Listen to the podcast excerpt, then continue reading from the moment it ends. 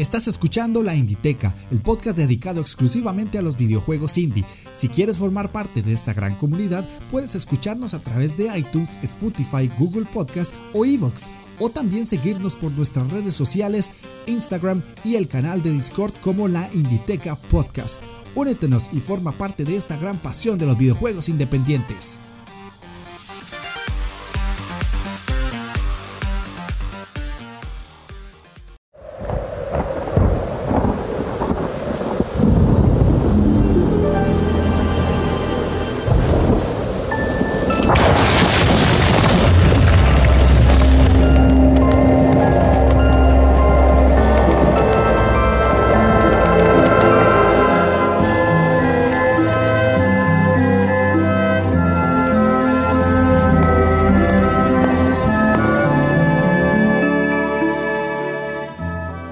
Hola, ¿cómo están? Les habla Jeff de Astora del podcast La Inditeca.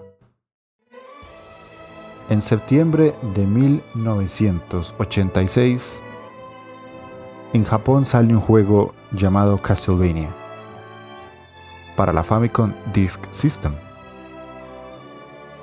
Después de ese día, los videojuegos cambiaron y no vuelven a ser lo mismo se crea una saga de videojuegos que impacta a todos los jugadores. Tanto es así que a día de hoy es muy extraño que alguien que esté dentro del mundo de los videojuegos no sepa qué significa Castlevania. Ya han pasado más de 30 años. Y en los últimos años seguimos esperando un nuevo título de esta saga. A todos aquellos que nos ha enamorado de alguna manera, sentimos la necesidad de tener un juego nuevo de Castlevania. Pero desgraciadamente no se ha podido, no ha sido así. Pero hay un hombre llamado Koji Igarashi que en algún momento de su vida tuvo la oportunidad de traernos parte de lo que su creatividad le permitió en Castlevania Symphony of the Night, uno de esos tantos juegos aclamados por la crítica y que muchos jugadores plantean como uno de los mejores juegos jamás creados. Igarashi, o como ya muchos lo conocemos, Iga, a día de hoy ya no tiene la posibilidad de desarrollar un Castlevania. Él ya no trabaja en la empresa Konami y por tanto ya no tiene acceso a la IP de Castlevania. Es por eso que gracias a la escena independiente y gracias a que él no quiso quedarse quieto, existe este especial que estamos escuchando el día de hoy. Esta es la primera parte de la saga Bloodstain.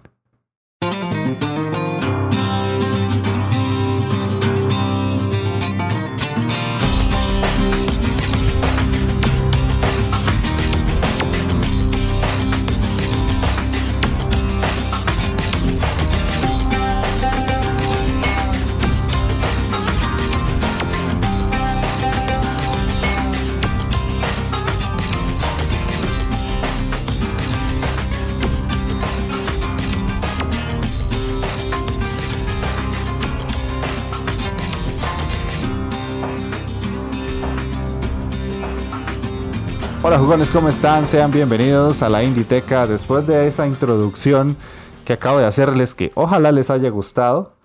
Eh, no era algo que normalmente tenía planeado hacer, pero quería hacerles algo diferente, algo que les llamara un poquito la atención. Y ahora sí es más que todo por la temática del programa. Como pudieron escuchar en esa intro, este es el primer programa del especial Bloodstain ya para todos debe ser conocido y si no se los explico, esta saga tiene a día de hoy ya tres juegos. Como pudieron ver en el título del programa, hoy vamos a hablar y analizar Bloodstain Curse of the Moon, que es la primera entrega según la cronología de la saga Bloodstained. ¿Y por qué traigo este juego y por qué quiero hacer una saga analizando este tipo de títulos? Yo hace poco me acabo de terminar el Curse of the Moon y le soy sincero, tuve una conexión muy especial con este juego. No solamente porque su apartado jugable y visual recuerda a lo que teníamos nosotros en los 90 o finales de los 80 con la saga Castlevania, como pudieron escuchar en la introducción, sino porque literalmente eh, fue un juego que me atrapó a tal grado en el que yo dije, esta saga es especial. Esta saga tiene algo a día de hoy que me hacía falta, que yo estaba extrañando sin saber que lo estaba extrañando. Porque si bien en la escena independiente hay muchos títulos que son Metroidvania, o hay otros tantos que quieren parecerse a lo que fue la saga Castlevania, este tiene la particularidad de que parece un Castlevania, literalmente. Si le cambiáramos el nombre, perfectamente calzaría en la saga. Obviamente por cuestiones de IPs y por cuestiones de que ahora IGA no trabaja para Konami, ya no puede existir más Castlevanias debajo de la producción de este hombre y tenemos que cambiarle el nombre. Pero lo curioso es que el tipo y su equipo de trabajo lograron crear algo que, insisto, yo no sabía que extrañaba tanto. Los invito a que se queden conmigo en este programa y que vayan escuchando la saga porque posteriormente a este programa vamos a traer el análisis de Bloodstained Ritual of the Night, que es el juego top o el juego que generó toda esta sensación de que podíamos tener algo muy similar a lo que era un Castlevania. Y cuando acabemos el especial, vamos a tener el análisis del Bloodstain Curse of the Moon 2, que salió hace tan solo unos cuantos días atrás, para que ustedes también, si quieren ir jugando los juegos conforme voy sacando los programas, no lo voy a hacer de manera semanal, sino que les voy a dar un chance, tal vez de aquí a 15 días saque la segunda parte para que puedan pasar tranquilamente el primer juego o si quieren pasar el primero que van a ver ahora, que es súper cortito, y además empezar el Ritual of the Night si no lo han jugado, los invito a que lo hagan también. Porque es muy agradable leer en comentarios eh, todo eso que normalmente nosotros llegamos a jugar o nosotros llegamos a experimentar cuando estamos con un título. Así que esta semana no vamos a tener lectura de comentarios porque es un especial específicamente. Vamos a pasar directamente al análisis y a lo que me pareció a mí este título.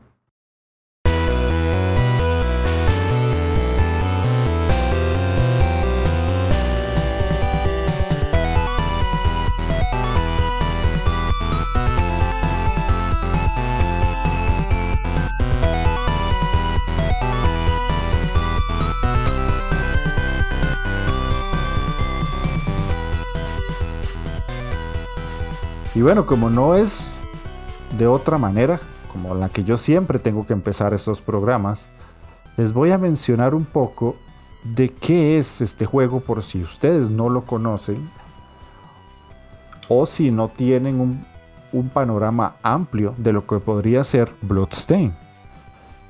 Bloodstain inicialmente empezó como un Kickstarter debajo del brazo de Koji Igarashi ¿Quién es Koji Igarashi? Bueno, este tipo es una de las tantas personas que en su momento trabajaron en juegos de Castlevania.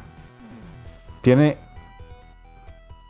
más de 50 años, es un japonés que nació el 17 de marzo de 1968 en la prefectura de Fukushima, Japón, y trabajó muchos años en Konami, pero muchísimos años en Konami. Y entre los tantos juegos donde él estuvo involucrado está la saga Castlevania, empezando o teniendo su papel más importante como programador y escritor de escenarios en Castlevania Symphony of the Night, que como les decía yo al inicio es uno de los juegos más aclamados por casi cualquier jugador. Em, creo que todos aquellos que tuvimos una PlayStation 1 pudimos llegar a jugarlo de alguna manera. Ya si se terminó el juego o no, o si descubrieron que el juego tenía una situación ahí a mitad de como de la aventura, ya eso es otra historia. Pero es un juego que creo que está en la mente de muchas personas por muchas otras cosas. Ya habrán otros podcasts de otros compañeros que han analizado ese juego hasta el cansancio. Yo, por ser Inditeca, no me voy a meter con él. Pero Symphony of the Night es un antes y un después en el mundo de los videojuegos. Y eso nadie lo puede cambiar. Además, Iga o Igarashi estuvo como productor en Castlevania, Chronicles, Harmony of Dissonance, Aria of Sorrow, Lament of Innocence, Down of Sorrow, Curse of Darkness, Portrait of Ruin, Order of Ecclesia, Order of Shadows, Dracula X Chronicles y Harmony of the Spear. Nada más. o sea, este tipo literalmente es la representación de Castlevania. De hecho, si ustedes ven la introducción que él hizo para vender el proyecto a Kickstarter del Bloodstain, eh, él se toma muy en serio su papel de representar a uno de los tantos personajes que se podrían llegar a esperar en un Castlevania. Él se cree a sí mismo un vampiro, por decirlo así de alguna manera. Y e, eso es agradable, la verdad es que eso es agradable. En muchos podcasts y muchos canales de YouTube, yo he visto que mucha gente habla de juegos de autor.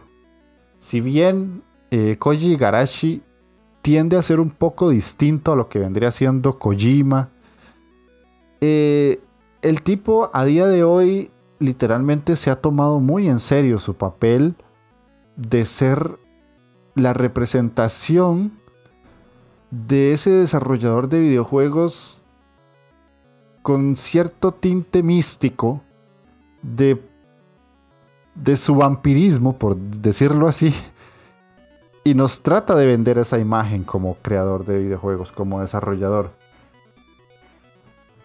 Entonces, lo más interesante de esto es que él nos plantea Bloodstain de la misma manera en la que nos podría llegar a vender un Castlevania. Otra cosa interesante con esta saga es que a día de hoy su Kickstarter, que ya literalmente finalizó hace mucho tiempo, tiene un total de 5 millones 545.991 dólares. Eso fue lo que lograron obtener. Y entre todos los rewards que tenían los jugadores, estaba la posibilidad de que saliera un juego más pequeño como precuela del Ritual of the Night, que es el juego grande que él llegó a vender. Y de ahí, y por eso, es que existe Bloodstain Curse of the Moon, que es el juego que nos atañe hoy, donde podemos ver una estética totalmente 8 bits que asemeja mucho a los juegos que tuvimos en la NES. Por eso la introducción que les hacía yo recordando un poco al juego de 1986, porque cuando ustedes ven un video de Curse of the Moon, literalmente estamos viendo un juego de la NES. Tal vez tendrá unos detallitos por ahí que no sé si una NES lo correrá, pero es un juego que parece del finales de los 80 o principios de los 90. Más adelante en, la parte de análisis gráfico lo vamos a ver, pero es interesantísimo ver cómo lograron eso, porque yo juego mucho indie con tinte retro y con tinte pixel art. Y este, insisto, tiene algo especial. No sé por qué me genera como algo muy diferente, como que yo digo, esto perfectamente siento que lo jugué hace 25 años. Otra cosa interesante de este juego es que es un Metroidvania, pero como está inspirado más que todo en el Castlevania, el primero, tiende más a ser como un Castlevania antes de que llegáramos a esa etapa de combinar dos géneros y llamarlo Metroidvania, sino que este juego sí es un poco más tirado a lo Castlevania, porque no tenemos que hacer tanto backtracking, o sea, literalmente no hay que hacer backtracking. Y el juego está planteado de alguna manera para que nosotros lo disfrutemos como cuando disfrutamos en su, en su momento el primer Castlevania. Cuando ustedes lo jueguen, si tuvieron la oportunidad de jugar el primer Castlevania, van a tener esa sensación. Es que literalmente cuando yo lo jugué fue como, uy, esto se me hace súper conocido. Eso fue lo más interesante de todo.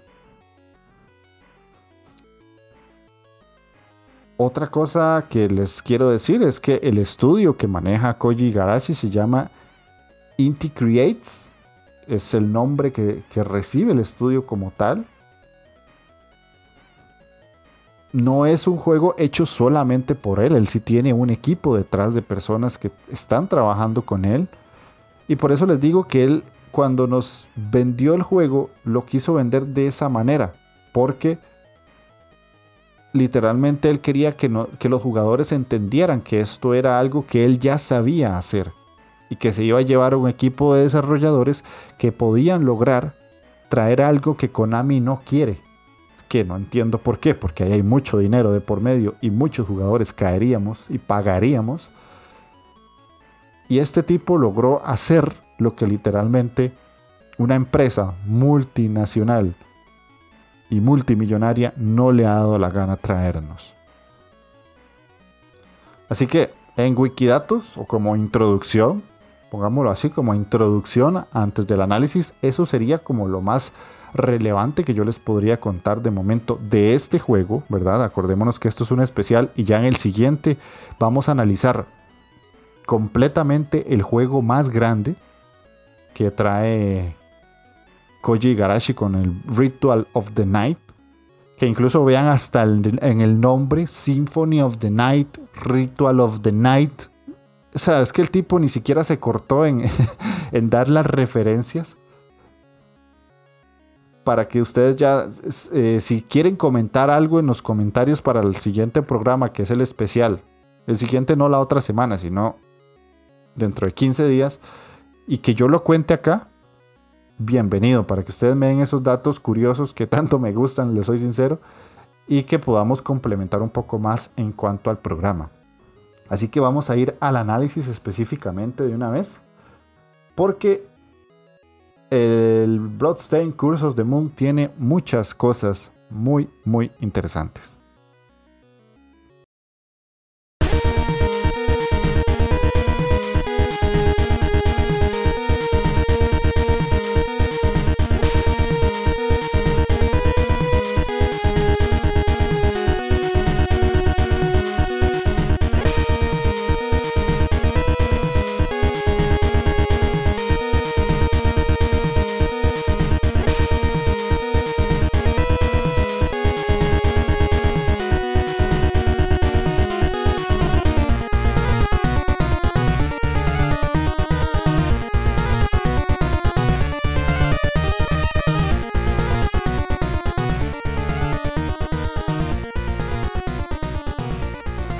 Y bueno, para empezar, la historia de este juego es muy sencilla, es una historia nada complicada, es una historia que no trata de inventar nada nuevo en el sentido de que lo que tenemos que hacer es luchar contra demonios. No es contra vampiros, sino contra demonios. En este caso vamos a utilizar a Sangetsu, que él, en lugar de ser un Vampire Hunter, es un Demon Hunter. Y es un espadachín que busca venganza de los demonios. Porque ellos lo maldijeron. Y ahora él debe vivir con esa maldición. Entonces, un día, estando solo, siente la presencia de un demonio superior. Y al sentir eso, la ira le llena el cuerpo y toma la decisión de agarrar su espada y erradicar a todos los demonios, aunque eso le cueste su propia vida. Ese demonio superior se llama Gremory. Que Gremory es el antagonista del juego Bloodstain Ritual of the Night. Recuerden que el Curse of the Moon, que es el juego que estamos analizando hoy, es una precuela del Ritual of the Night. Conforme avanza la historia, nos vamos a encontrar otros personajes. No solamente vamos a tener a Sangetsu, y aquí es una de las primeras variantes que Igarashi nos plantea con respecto al primer Castlevania, porque nos vamos a topar con tres miembros de un equipo que vamos a poder manipular durante toda la partida. La primera se llama Miriam. Ella es una chica que posee unos cristales que le permiten almacenar poderes demoníacos. Su principal arma, el látigo. Y ella es la protagonista del Bloodstain Ritual of the Night. Posteriormente, nos vamos a encontrar un hombre anciano que es capaz de utilizar la alquimia y los hechizos. Y es uno de los responsables del revuelo en la invocación de demonios hace ya 10 años. Y finalmente, nos vamos a, a topar con Gettle. Él utiliza cristales mágicos transplantados en sí mismo, que al igual que Miriam, le permiten utilizar poderes y además convertirse en murciélago. Y él es el principal antagonista de Bloodstain Ritual of the Night junto con Gremory. Conforme avanzamos en el juego, vamos a tener la posibilidad de sacar varios finales para completar la historia de diferente manera. En la primera parte, el objetivo es claro. Utilizamos a Sangetsu y a los otros tres personajes para cumplir el objetivo de Sangetsu, que es eliminar a esa presencia demoníaca que tanto le genera ira. Posteriormente, vamos a poder sacar otro final que no les voy a contar porque les arruinaría la sorpresa y eso sería un spoiler horrible, que nos genera otro poco más de información y otro poco más de datos acerca de la historia de lo que narra este título. Y que también puede llegar a tener cierta repercusión en lo que pasa en Bloodstain Ritual of the Night. Como pueden ver, cada uno de los personajes tiene su historia, tiene su trasfondo y tiene un porqué. Pero no solamente eso es lo más relevante o lo más importante, sino que dentro del juego, todo esto que les acabo de contar, nadie te lo explica. No hay manera de darse cuenta de estas cosas. Hay muchas curiosidades que yo saqué porque me puse a leer un poco, me puse a investigar y me puse a, a, travesear un poquito la información del juego y me di cuenta de ciertos datos que incluso recuerdan un poco, si bien ya no tenemos el manual gordo que venía en, en las cajas de los juegos, pues ahora tenemos internet y es la manera en la que se consigue la información. Pero hasta en eso, Igarashi pensó en cómo poder darnos la información de una forma distinta, sin que todo estuviera encerrado en el juego. Obviamente si nosotros jugamos los juegos en un orden específico, vamos a decir, ah, mira, este personaje salía en el anterior y era el protagonista y era el antagonista de aquí y allá. Obviamente eso se sobreentiende cuando estamos jugando.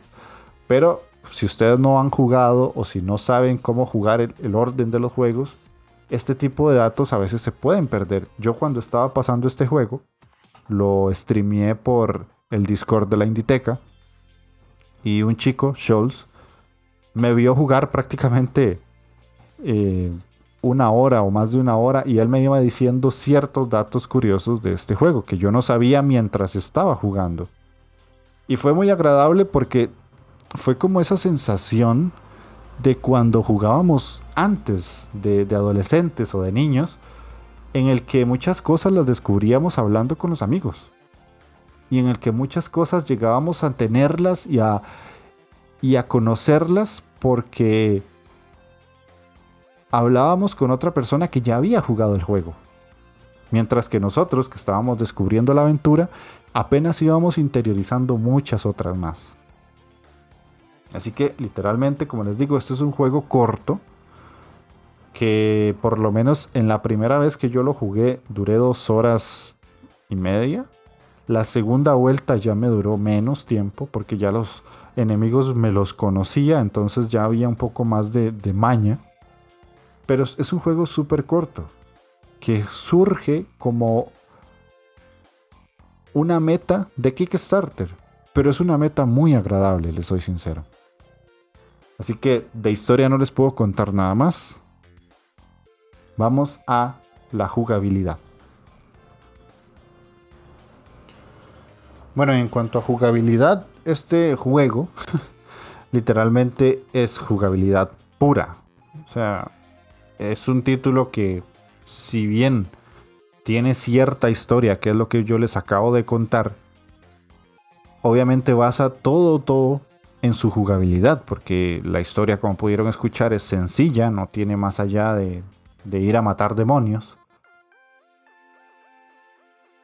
Y lo más interesante de este título es que son plataformas en 2D de 8 bits, que como he dicho hasta el cansancio ya en, menos de 30 minutos, es un juego que emula lo que sería el Castlevania de NES, específicamente, tanto en su aspecto visual como en su aspecto jugable y sonoro. Más adelante vamos a ver el aspecto sonoro y visual, pero jugablemente es literal a un Castlevania. El personaje brinca poco, o sea, se puede saltar plataformas porque el juego es un plataformero.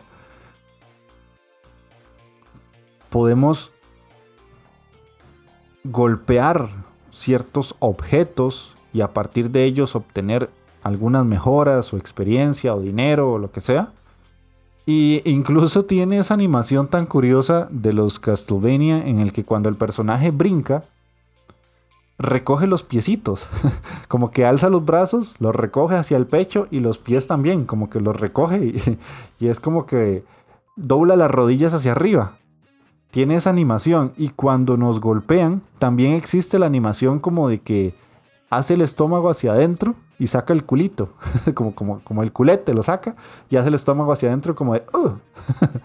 Pero tiene una particularidad de que en este caso, cuando nos golpean, el personaje hace esa animación de que lo golpean como en el estómago y se hace hacia atrás, pero algo muy particular es que no tiene la animación que muchos juegos de la NES tenían, que era cuando nosotros eh, recibíamos un golpe, el personaje daba como un salto hacia atrás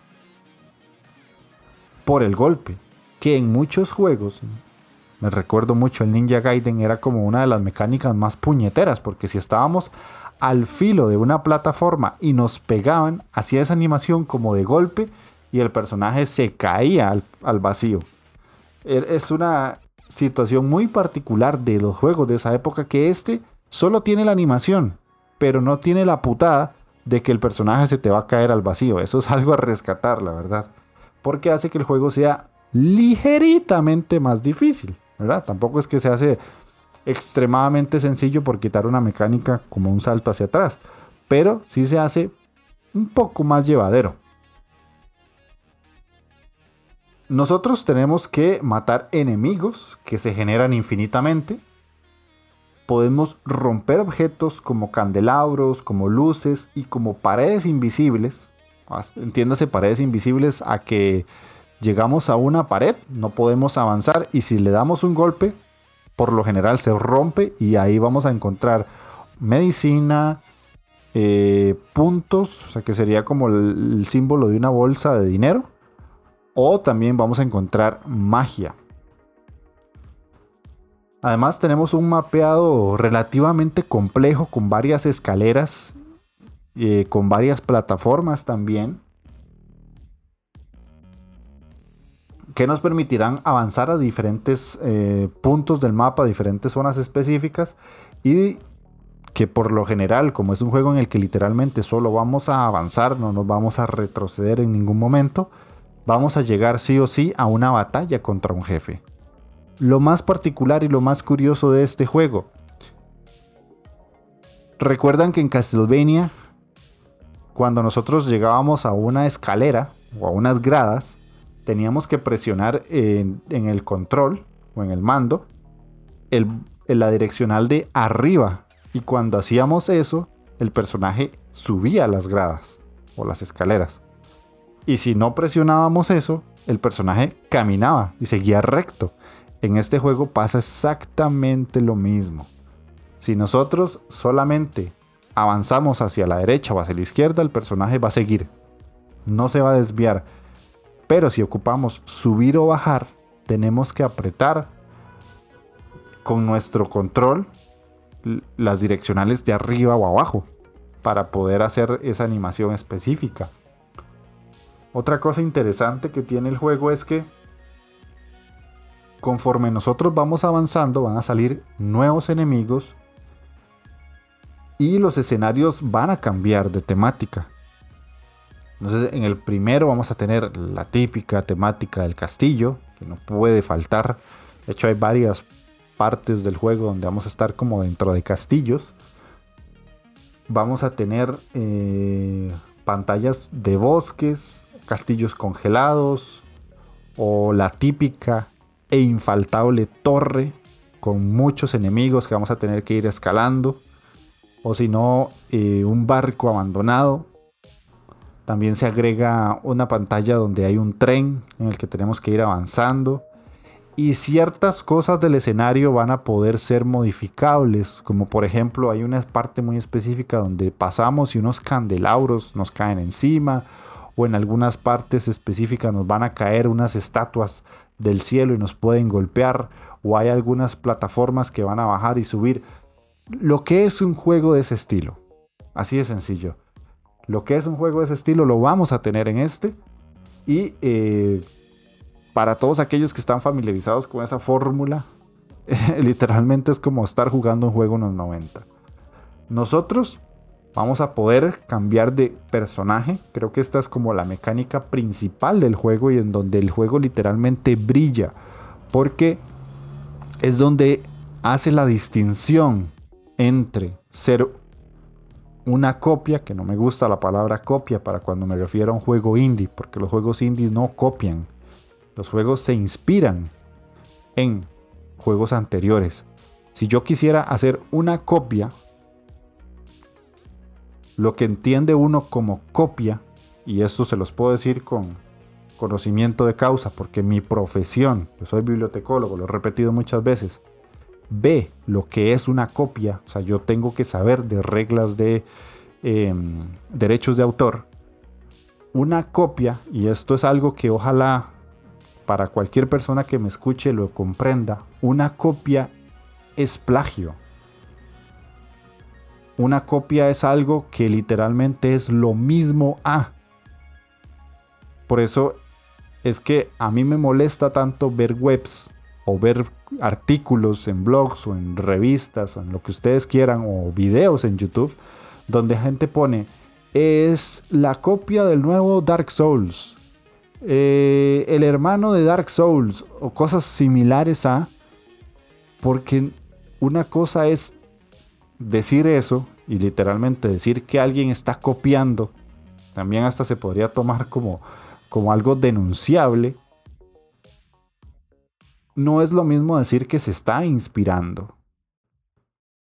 Porque si Koji Garashi hubiera querido hacer una copia de Castlevania, literalmente usaba un personaje que se llamara exactamente igual o muy parecido al personaje original, hubiera puesto los mismos escenarios casi en el mismo orden, no hubiera utilizado la mecánica de los cuatro personajes y el juego no se llamaría Bloodstain, sino que se llamaría,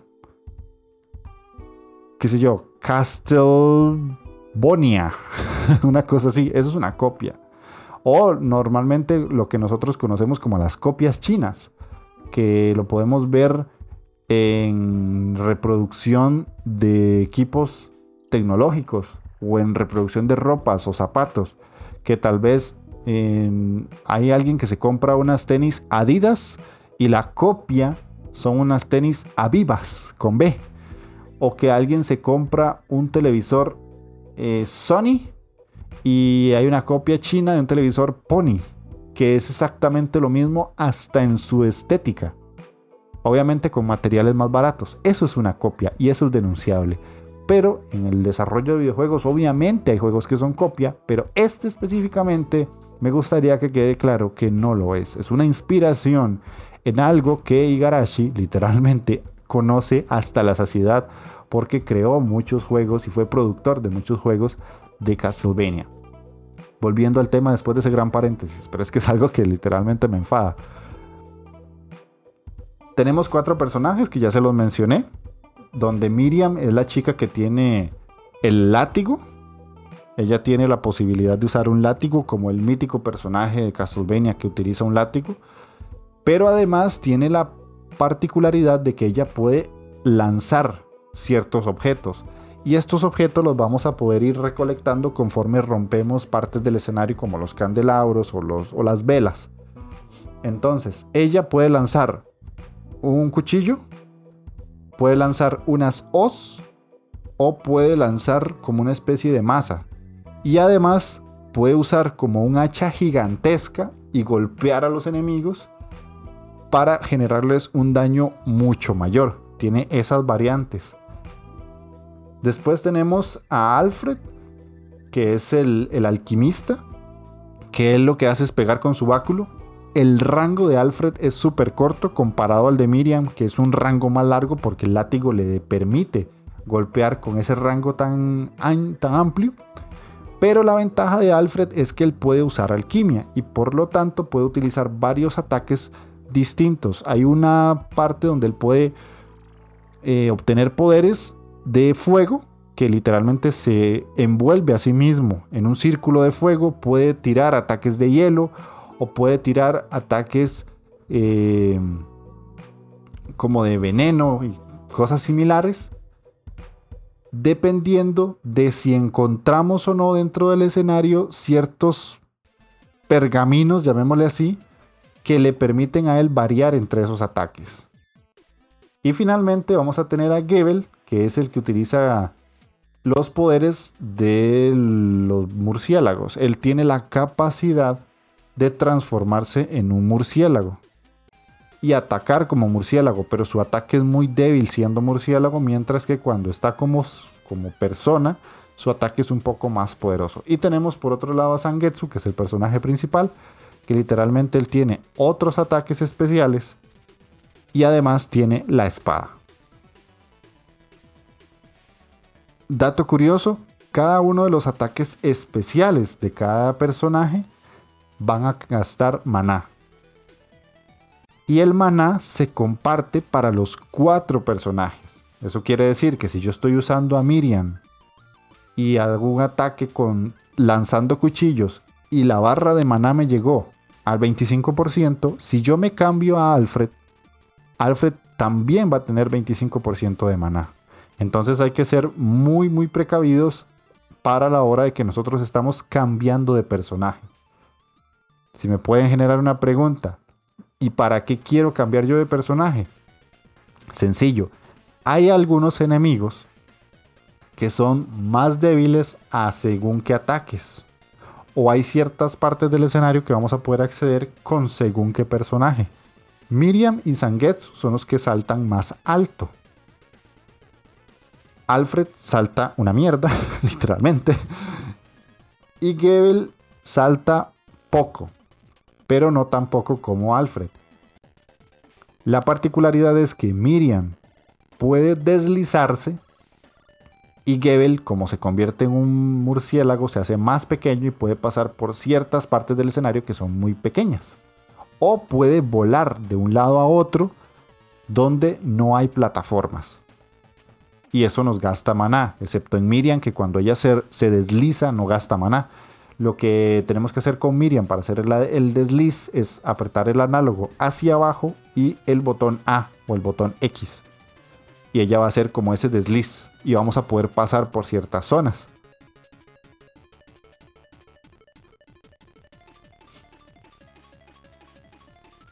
En algunos casos, que más que todo serían los combates contra jefes, que estos, desde ya les digo, son combates muy buenos, muy divertidos, ya cuando le agarras el truco al jefe dejan de ser tan impresionantes, pero la primera vez que te enfrentas contra ellos es una experiencia bastante, bastante satisfactoria porque son jefes muy interesantes, muy espectaculares. Conforme avanzamos cada vez más en la historia se vuelven más interesantes aún y conforme vamos desbloqueando los personajes que vamos a utilizar en la historia tenemos la capacidad de cambiar de personaje en según qué combate contra qué jefe. Recuerdo muy bien que hay un jefe específico en un barco que la manera más fácil de derrotarlo es estar cambiando entre Alfred y. Alfred Gebel, Alfred Gebel. Y es la forma más fácil de derrotarlo. Pero yo no lo descubrí a la primera. la primera me metieron el bollo. Así sencillo y suave. Fue como... Eh, y hasta que ya entendí que el juego en sí, dentro de su mecánica, me dice, ok, mira que este personaje tiene cierta defensa contra este tipo de ataques, ¿por qué no lo usas? Ah, mira, sí, tiene sentido. De hecho, de hecho, Scholz no me deja mentir, que fue el que me vio jugar, que en algunos momentos yo decía, ah, mira, si esto podía hacerlo con este y este personaje. Porque suele pasar. Otra cosa importante es que nosotros eh, vamos a hacer el cambio de personaje presionando el, botón L1 o el, LB para los que jugamos con control de Xbox. Y si algún personaje se nos muere, literalmente se nos muere. O sea, no es como que lo vamos a perder, no es permadeath pero literalmente se nos muere y no lo podemos utilizar más hasta que se mueran todos los personajes que estamos usando. O sea, vamos a tener la posibilidad de manejar a cuatro.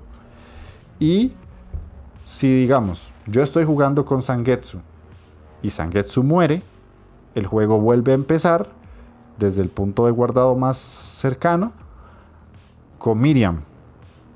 Si se me muere Miriam, vuelvo con Alfred. Y así, hasta que se me mueran los cuatro y ya puedo volver a tenerlos. No encontré, sinceramente, si existe una forma, no la encontré, de revivir un personaje. Por eso les digo que de lo que yo jugué, los personajes si se mueren, se mueren. Ahora, no es permadeath, porque una vez que nosotros ya estemos muertos del todo, o sea, ya podemos recuperarlos. En algunos casos, en alguna parte del escenario, habían personajes que se me hacían súper necesarios y me mataban. Entonces yo lo que hacía era que literalmente asesinaba a los otros tres para poder continuar. Alguien podrá decirme, qué, estúpido. Eh, puede ser que sí es estúpido, pero bueno, a, veces esas cosas las hacemos nosotros los jugadores por, por conveniencia y por comodidad.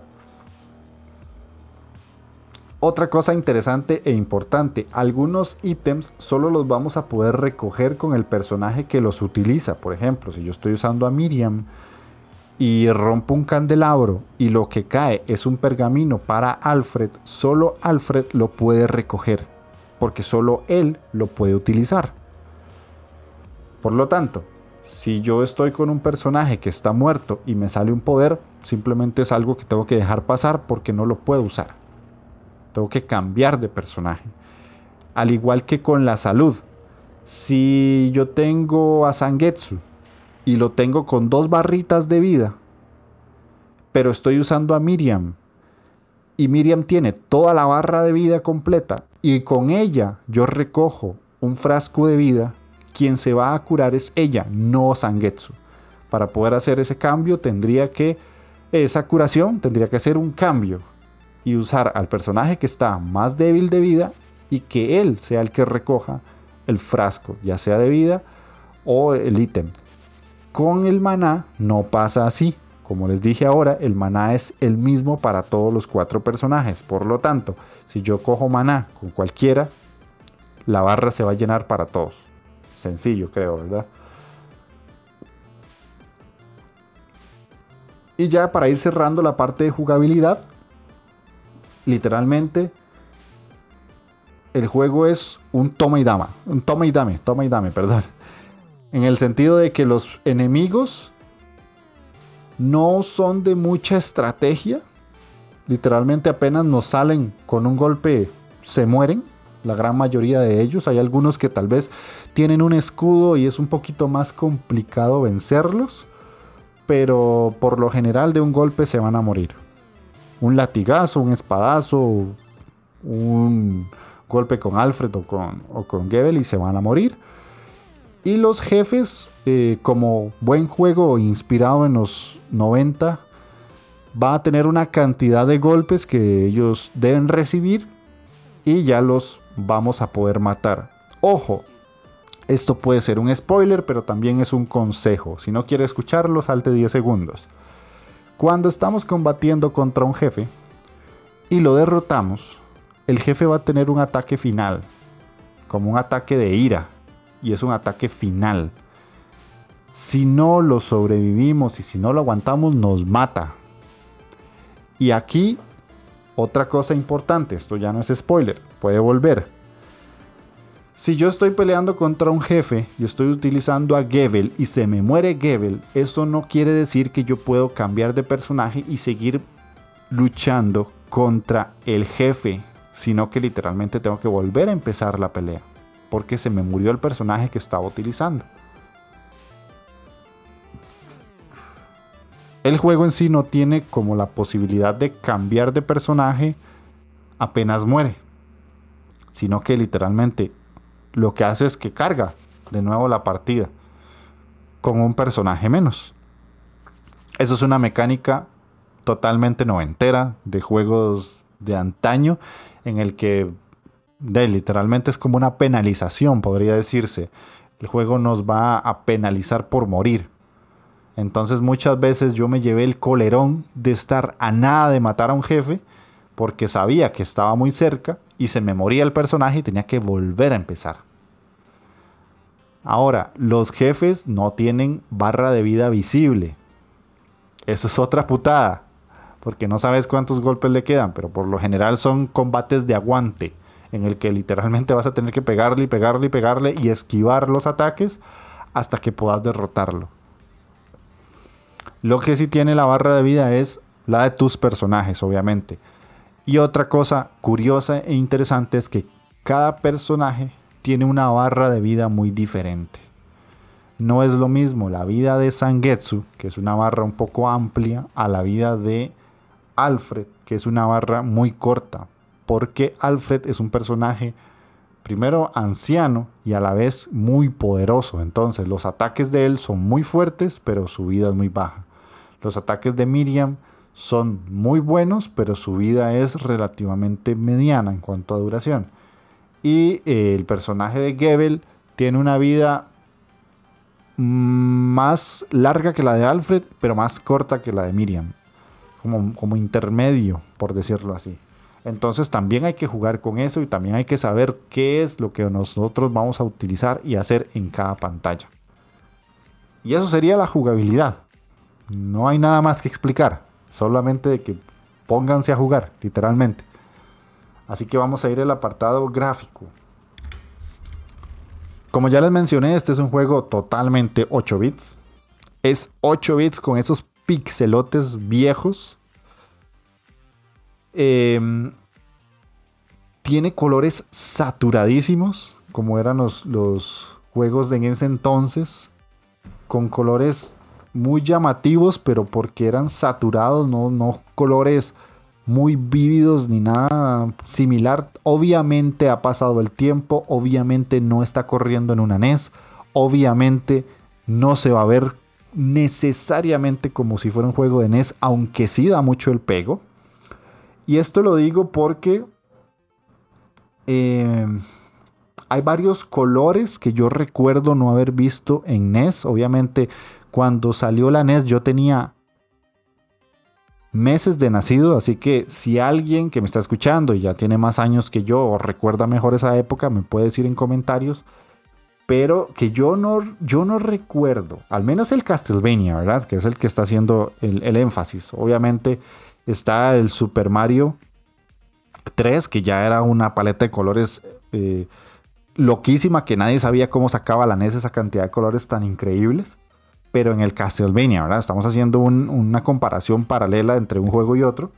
Yo no recuerdo que ese Castlevania tuviera rojos, amarillos, celestes y naranjas. O sea, puede que los tuviera, puede que sí, en detalles muy puntuales, pero que un jefe completo fuera amarillo, o que un jefe completo fuera naranja con verde y celeste, así combinando muchos colores al mismo tiempo para que se, se viera muy impresionante, yo no lo recuerdo así. Insisto, yo tengo muy mala memoria, ojo. Pero eh, de igual manera sí se siente como si fuera un juego de 8 bits de los 90. Lo logra para mí, para mí hace el pego, ¿verdad? Otra cosa interesante visualmente es que nos atacan desde zombies, demonios, caballeros, caballeros gigantes, cofres, eh, como babosas, unos personajes que no logré identificar qué eran, pero eran como una especie de, de zombies gigantescos. Hay como unos golem también que nos pueden atacar arqueros, unas cabezas flotantes que suben de arriba abajo y nos atacan dependiendo de, la posición donde estemos. Y así gran variedad de enemigos que, que, podemos ver dentro del juego. Creo que tiene una cantidad de enemigos bastante amplia y bastante gozadora, diría yo, porque sí, sí se disfruta, sí se siente que, que los enemigos no siempre son los mismos. Hay unos lobos también que nos atacan que tienen unos ataques ahí muy particulares y a veces son difíciles de evadir. Y eh,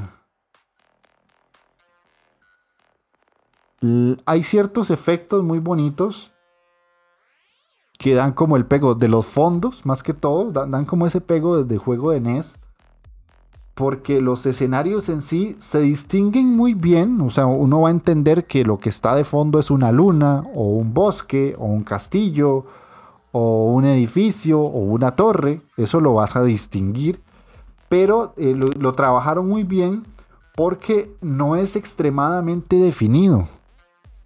Se entiende la representación de las cosas, pero no es un Shovel Knight, que si alguno de ustedes ha jugado Shovel Knight, se ha podido dar cuenta que es un juego en pixel, pero que muchos elementos en pantalla se ven muy bien, se, se entienden y se definen muy bien, están como muy bien establecidos en su, dentro de su aspecto pixel art.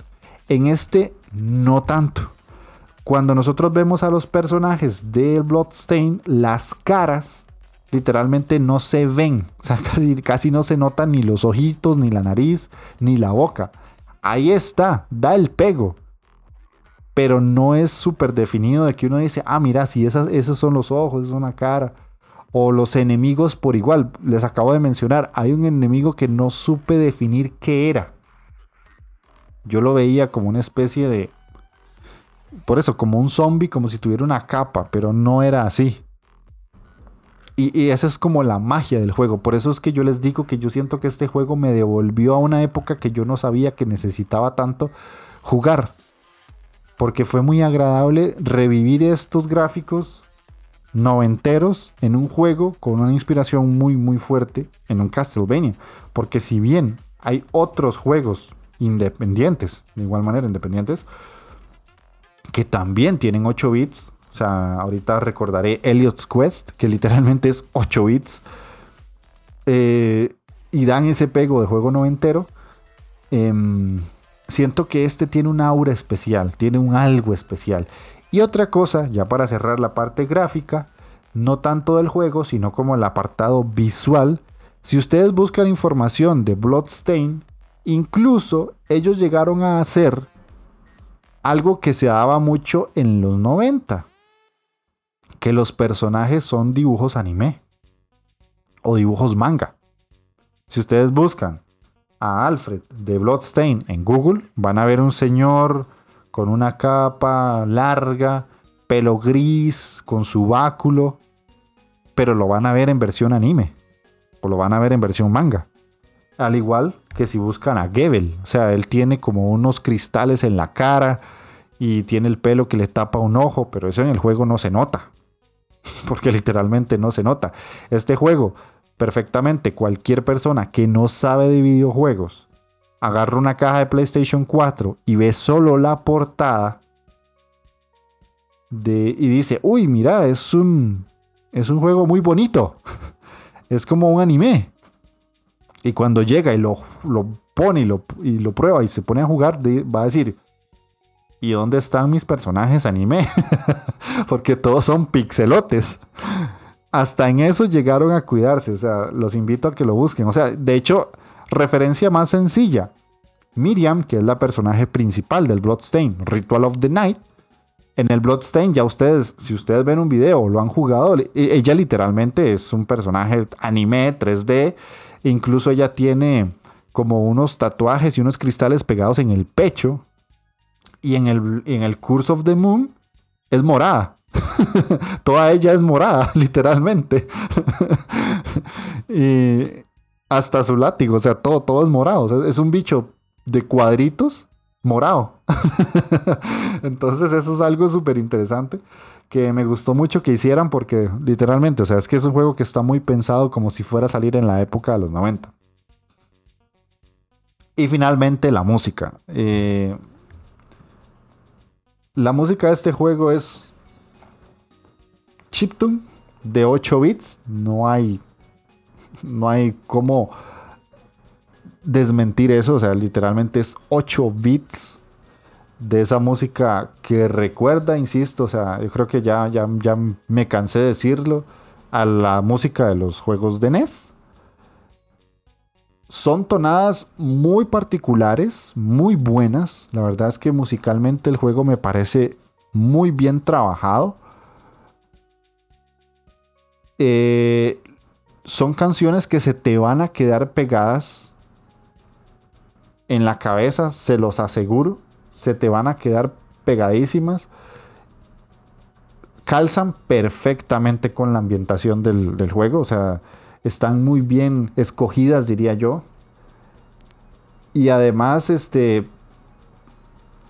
Son canciones que tiran el pego a que perfectamente podrían estar en cualquier Castlevania. Así de sencillo. Son juegos que no solamente en su aspecto visual y jugable, sino también en el musical logran transmitirnos esa sensación de juego antiguo.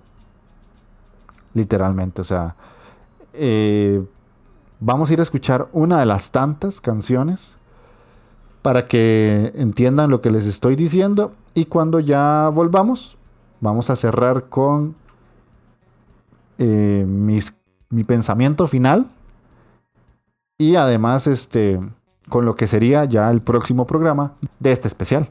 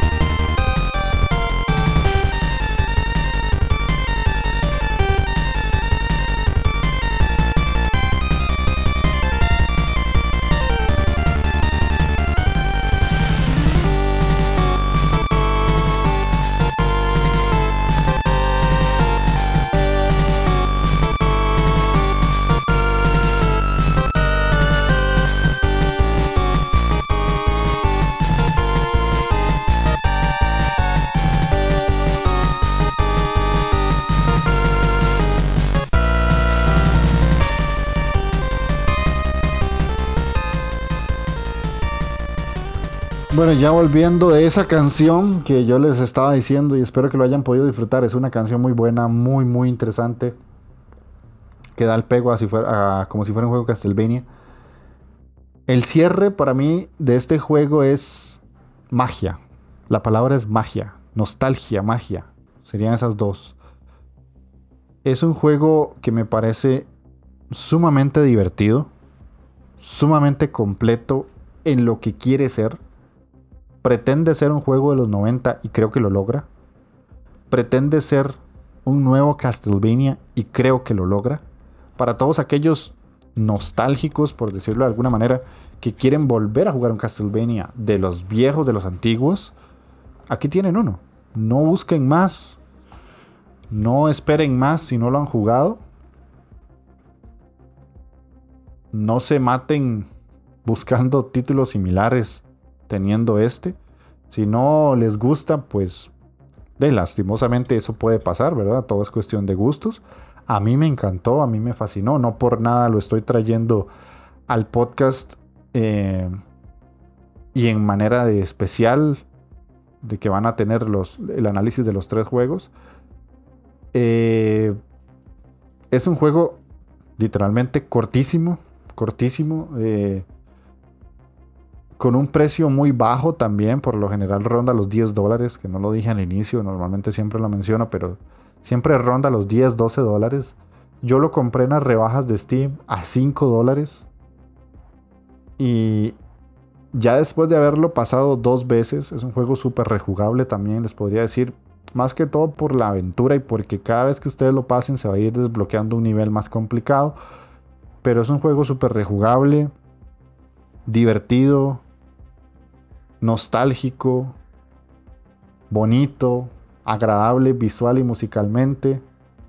Y, siento que es muy agradecido porque nos permite devolvernos a una época que como les digo yo no sabía que extrañaba por lo menos desde el punto de vista de este juego porque yo he jugado muchos Metroidvanias últimamente indies o sea el Metroidvania dentro de la escena indie es literalmente pan de cada día. O sea, salen Metroidvanias casi que uno, uno mínimo al día. O sea, y estoy haciendo una exageración a lo, a lo menos. O sea, perfectamente dentro de la escena indie pueden salir 5, 6, 10 Metroidvanias en un día. Pero pocos juegos pretenden ser lo que fue este. Ahora me tocará analizar más bien el Metroidvania, de hecho, que sería el Bloodstain Ritual of the Night. Y que insisto, como les dije al inicio del programa, los invito a, jugarlo si no lo han jugado, para poder conversar todos del Ritual of the Night dentro de 15 días. Que esperando yo pueda traerlo dentro de 15 días para continuar con el especial. Y ojalá que ustedes, si han jugado Curse of the Moon, me dejen en comentarios qué les pareció, si más bien me exageré en el análisis y lo puse por el cielo y ustedes eh, creen que no, que, que el juego simplemente es bueno y ya, o es malo, o lo que sea. Me gustaría que lo pongan en comentarios. Ya les digo, yo lo recomiendo mucho, a mí me gustó. Si no lo han jugado, háganlo. Háganlo, la verdad es que lo van a gozar. Si tienen alguna duda de comprarlo o de que si tal vez lo ven muy corto, que solamente dos horas por el precio que tiene, espérense una rebaja de Steam. Perfectamente, es un juego que va a estar relativamente cómodo. El Curse of the Moon 2 sí está un poquito más caro, sí está como a 15 dólares. Pero ese será el último que traiga yo al análisis. Entonces todavía si no lo han comprado tienen tiempo de, de ahorrar por aquello de que lo quieran hacer. Y espero que les haya gustado este primer programa de la saga de Bloodstain. Que curiosamente ya es una saga. O sea, son tres juegos que han salido en poco tiempo, pero ya es una saga y creo que es una saga que va a tomar mucha relevancia dentro de la escena independiente. Porque es un, género que, gusta mucho a día de hoy. Hay que dejarse de, de tonterías. Es un género que gusta, que mucha gente le tiene mucho cariño. Y que para bien o para mal, em, a día de hoy es lo que vende dentro de la escena indie. El, el, roguelike junto con el Metroidvania es lo que vende, hay que ser sinceros. Así que ojalá que hayan disfrutado este primer programa del especial de Bloodstain. Posiblemente el próximo sea un programa un poquito más extenso porque el otro juego sí es más largo. No sé si me iré a traer a un invitado que me pueda complementar ciertas cosas. Que posiblemente sí lo, lo haga. Y este déjenme en comentarios, nada más, no voy a decir nada más. Déjenme en comentarios, porfa. Si no lo pueden hacer en iBox porque me están escuchando en Spotify o en iTunes o en Google Podcast o donde sea, eh, háganlo en el Twitter. Déjenme en el post del programa. Ahí me dejan su pensamiento o me pueden escribir por un mensaje privado. Yo soy totalmente accesible. Ahí yo les voy a responder o les voy a contestar. Y si no, también tienen en el Instagram, me pueden escribir un mensaje privado. O sea, maneras para escribirme hay muchas. Entonces no se queden con las ganas de comentar. Y los invito a escuchar los programas anteriores. El anterior fue un análisis que le hice a Insight, otro juegazo que literalmente me voló la cabeza. Anteriormente a ese tengo una entrevista con Chicas Gamer, que son unas chicas súper especiales que tuve la oportunidad de entrevistar. Y ahí tienen una ristra ya de 25 programas. ¿Quién le diría? 25 programas de la Inditeca en menos de un año. Llevo como 6, 7 meses con este proyecto y yo llevo 25 programas más el canal de YouTube. Así que espero que les haya gustado el contenido de este programa. Nos estamos escuchando la próxima semana.